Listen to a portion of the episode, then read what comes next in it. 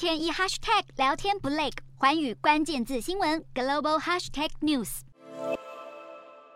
中国日前公布交易数据，显示三月跨境交易中人民币占比高达百分之四十八，创下历史新高，并首度超越美元的百分之四十七，成为中国在跨境交易中的最重要货币。近期多国改用人民币结算对中国的贸易，阿根廷是最新一个宣布停用美元与中国交易的国家。此外，泰国央行也传出正在和中国央行讨论未来以人民币和泰铢结算贸易。而中国三月跨境收支中，人民币首度超越美元，正好反映这个趋势。人民币从二零一零年占比几乎为零，到今年三月已经高达三。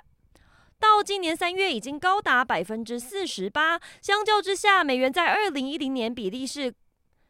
相较之下，美元在二零一零年比例是百分之八十三，如今却降到只剩下百分之四十七，象征中国对美元依赖降低的过程中又迈向一个新的里程碑。但这个数据只是与中国的交易，并不能代表在全球跨境交易中使用人民币的情况。根据数据，今年三月人民币在全球支付总额的占比是百分之二点二六，位居第五，与第一名美元的百分之四十一点七四使用规模仍相距甚大。至于中国三月跨境交易中人民币大幅增加的原因，学者指出，主要是来自中国开放资本账户，导致流入中国和香港的债券正在增加，再加上美国联准会信誉下滑，才让人民币国际化的进程得以加速。不过过，外界认为，人民币想要挑战美元的全球霸权，还有很长的一段路要走。